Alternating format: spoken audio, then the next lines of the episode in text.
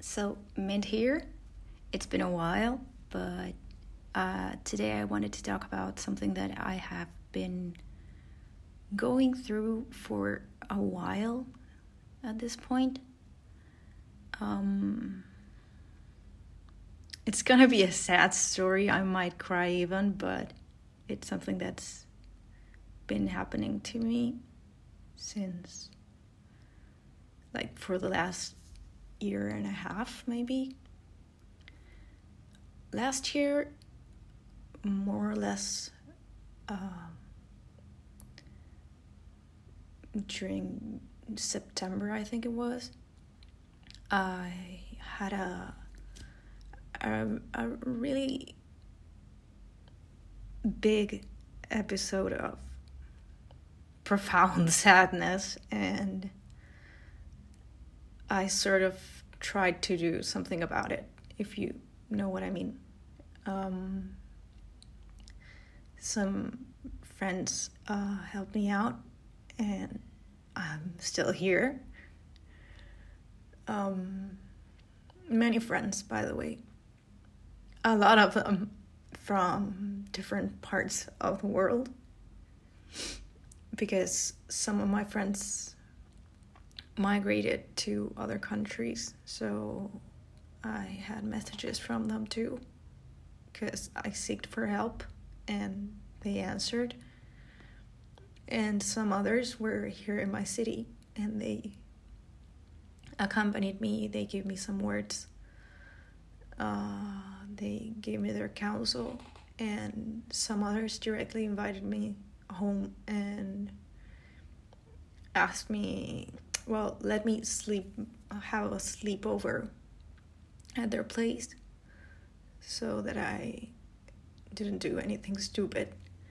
Um, it's quite sad that I'm sharing this, but um, fortunately, that's gone. But the reason why I ended up mm, like that was had something to do with what I wanted to talk about today. So that's why it started I started with some like a bit of context. Uh, I've been having this issue since then that whenever I meet someone that is significant for me, no matter if it's a friend or someone whom I'm sharing more than a friend things with, um, like a partner, let's say, I'll say it directly. Um, whenever a relationship is significant for me, I start doubting about myself and my self worth because the person I was with last year. Um, during that relationship, I won't say that it was his fault because uh, one chooses how to interact with the other people in a relationship. So I will say that the link itself made me feel like I was worthless, like the other person was perfect, and if I didn't fit in that relationship, then I might as well not fit anywhere, maybe. Or at least that's what it made me feel. Um, um, there were many other things that, of course, when I shared them with my friends, like him not wanting to be by my side during tough times and me trying to accept that and still being there for him um, well, those things made him made him not be my friend's favorite type of guy for me, but but I don't know. I personally don't blame him specifically. I think that there's a part of me that doubts myself a lot, but it's been boosted since that happened, of course. Uh, like there's this part of me that doubts my self worth. And I wanted to share with you a few things that I found were useful in my way towards giving myself value again and finding finding the value in myself again which I of course have. The thing is that I wasn't with the right person and it didn't help. Um, well so first things first um, I need to pause this because I need to uh, dry my face. but I'll be back in a second. You won't even notice. So, well, here I am. I'm back. And I could say that self worth is the same as pride. And of course, we should all be proud of what we are and whatever we came to share in this world is worth telling. And if people around us don't value it or don't understand it, that's not our fault. And I found something that uh, might be helpful for some of you, which is the fact, the quite important fact that in my personal case, um, I think we all suffer from anxiety, but I suffer from anxiety at uh, high, very high levels. and that's actually one of the things that triggered uh, that reaction in my ex. So, um, well, having anxiety is not something that I started like like once I knew that I had it. That many of the things that I did, or the reactions I had, or the way I reacted to some things were due to my anxiety or the ways I didn't re- or the way I didn't react to some others and just stayed quiet and let other people say shit about me and I couldn't protect myself were also due to anxiety. And the fact that I learned this and I learned that most of those things had to do with my um, with my case, with my with my anxiety, with my severe case of anxiety. Um, well, made this relationship. Uh, well, made my, my ex boyfriend not want to be by my side anymore because he didn't know if he could cope with that. So, well, now you know. um, thing is, um,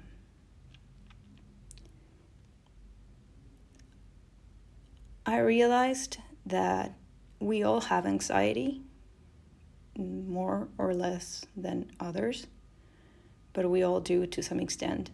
And I realized that anxiety is, I didn't realize myself, I studied and read about the topic and learned that anxiety is uh, mainly based in fear and fear is the opposite of love and expressing one's inner self.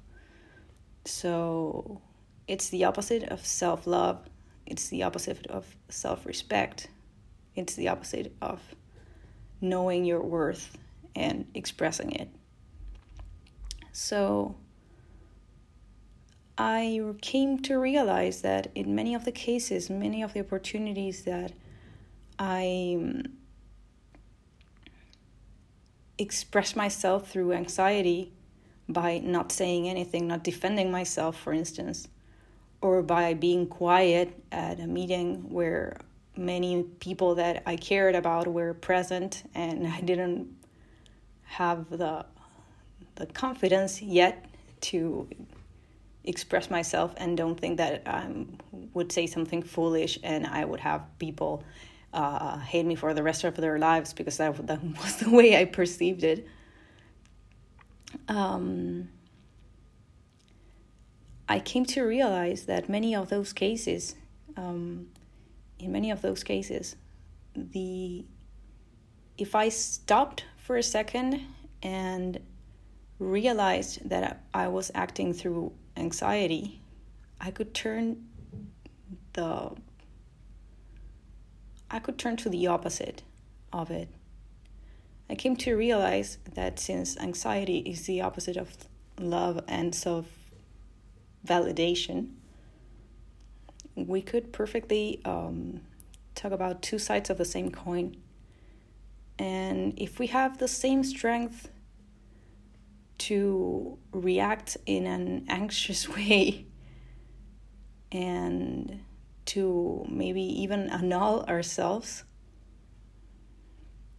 um, I think that we have the power to turn turn things upside down and uh, express ourselves through love and through self love and well mainly that's the issue. That's what i wanted to talk about. The fact that anxiety generally exaggerates the opposite of what we truly are and because it's talking through fear and not through the love and respect towards our real self. So as much the more we realize this the more we will have to pa- the power to control it and to turn things upside down and to be able to stop that anxiety in time and learn that we can have exactly the same strength for the opposite reaction. Let's say, um, for instance, there are some things uh, like I love creating content like this.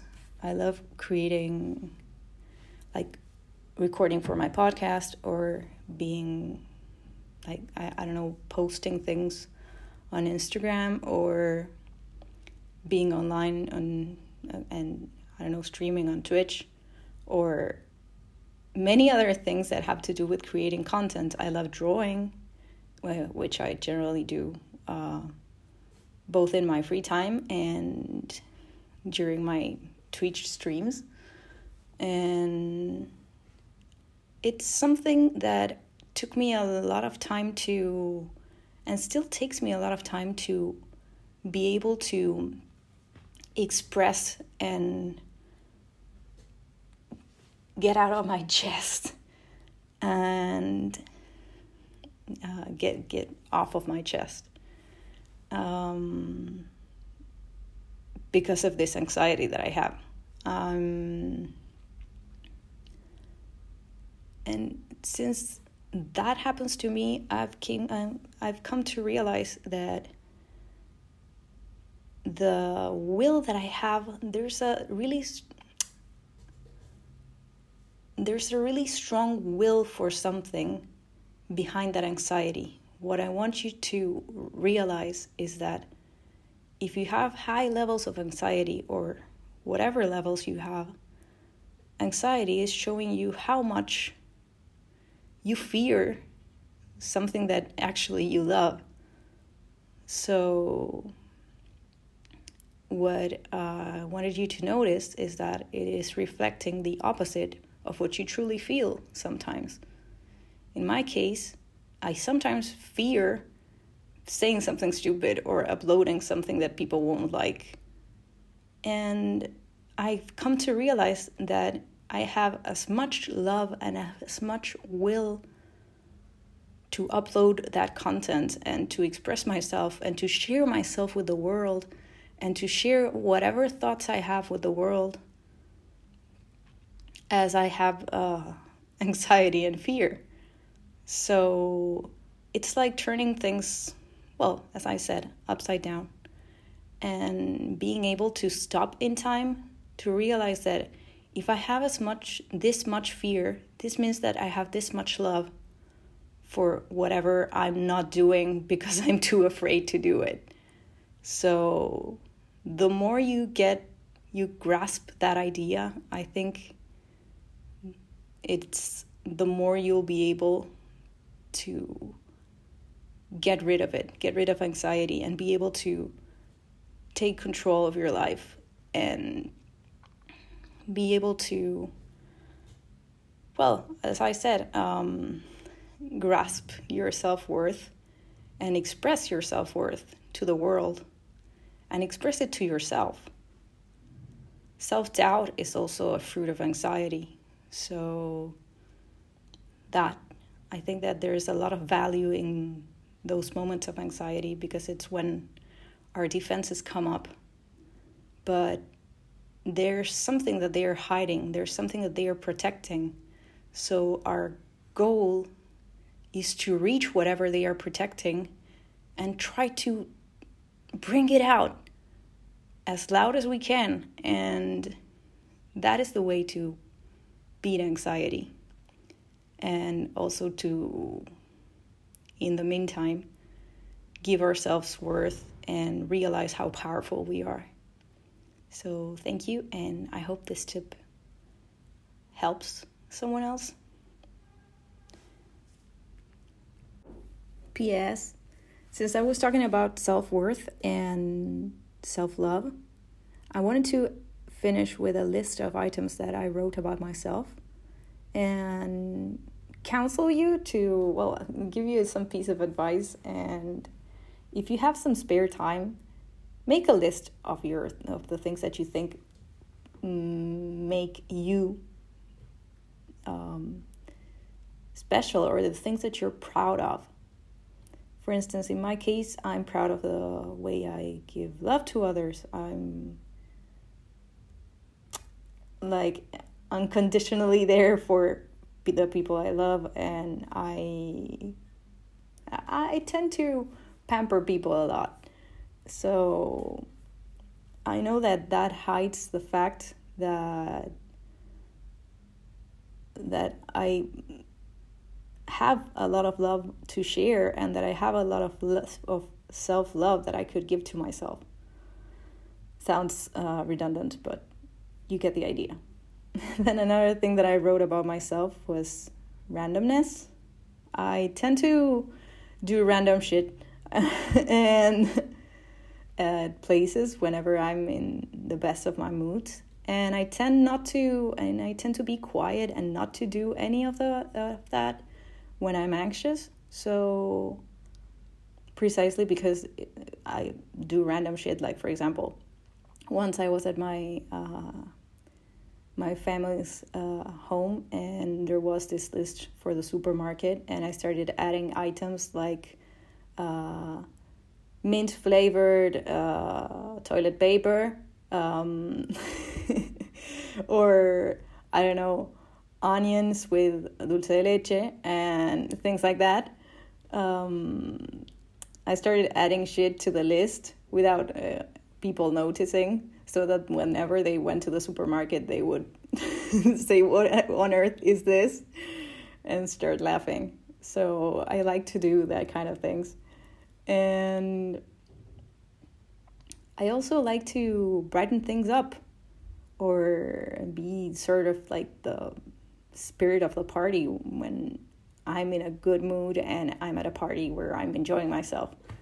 And anxiety sometimes hides this, but it's something that I'm really proud of. It's something that makes me me. And there's also a few other things that make me myself. And I'm really proud of them. And I want them to be free to roam the world and not be limited by by myself let's say so or by what whatever i think others think of me. Or no other th- others think of me. And those things are being a free spirit. I really enjoy not caring that much about what others could judge. And just caring when it's something that could be better for me or that could do me good something that comes from the someone else's heart not from criticism and also being a free spirit involves many other things, which you might guess. But well, I'm I'm not being that able to express that because of anxiety because suddenly I have this fear of um I don't know being too free and not grabbing what is really important for me, which is a a really odd concept because one doesn't have much control over life in general. so much less uh, over people's decisions. So it wouldn't make much sense having anxiety uh, lead that uh, lead me and not let me be the free spirit that I know I am. So another thing that I'm happy about is being the fact that I like being happiness, being the expression of happiness at places. And I realize I've come to realize that fear sometimes doesn't let me be that way. But I've come to realize that I have lots same as I have lots of fear, I have lots of happiness and lots of will to show that happiness to the world and share it with the world. I love expressing myself as well, and I love being creative. I love creating content, as I told you, and that's mainly the list being randomness, being glitter, being a free spirit, being happiness, expressing myself, being creative, and unconditional love that's what makes the essence of me. So I would like that to have more place in my life than anxiety, which shuts much of it. Um, and I hope this this helps many of you to realize that that that the more you have control over your anxiety or you, the more you learn to realize when you're having an anxiety an anxious episode the more you will be able to trigger exactly the opposite which is what actually makes you you. So that i hope it helps. And thank you for listening. And ps2 just so you know uh, i'm much better now fortunately, I've learned to give myself some self worth and self value and some place and respect whenever others try to crush me. So I've gained some self confidence, but there's still a lot to work on. Uh, because, of course, like if something like what I told at the very beginning happens to you, of course, it takes time for you to regain your confidence and be able to share yourself without feeling that you're bothering. Um, so I'm in the process of improving, but the good thing is that I realize what the issue was and I realize what things I could polish and what things I cannot tolerate in the future. So I think it was the process at least is worth it. So that just for you to know that I'm much better now. Now, yes, I'm done. So signing off.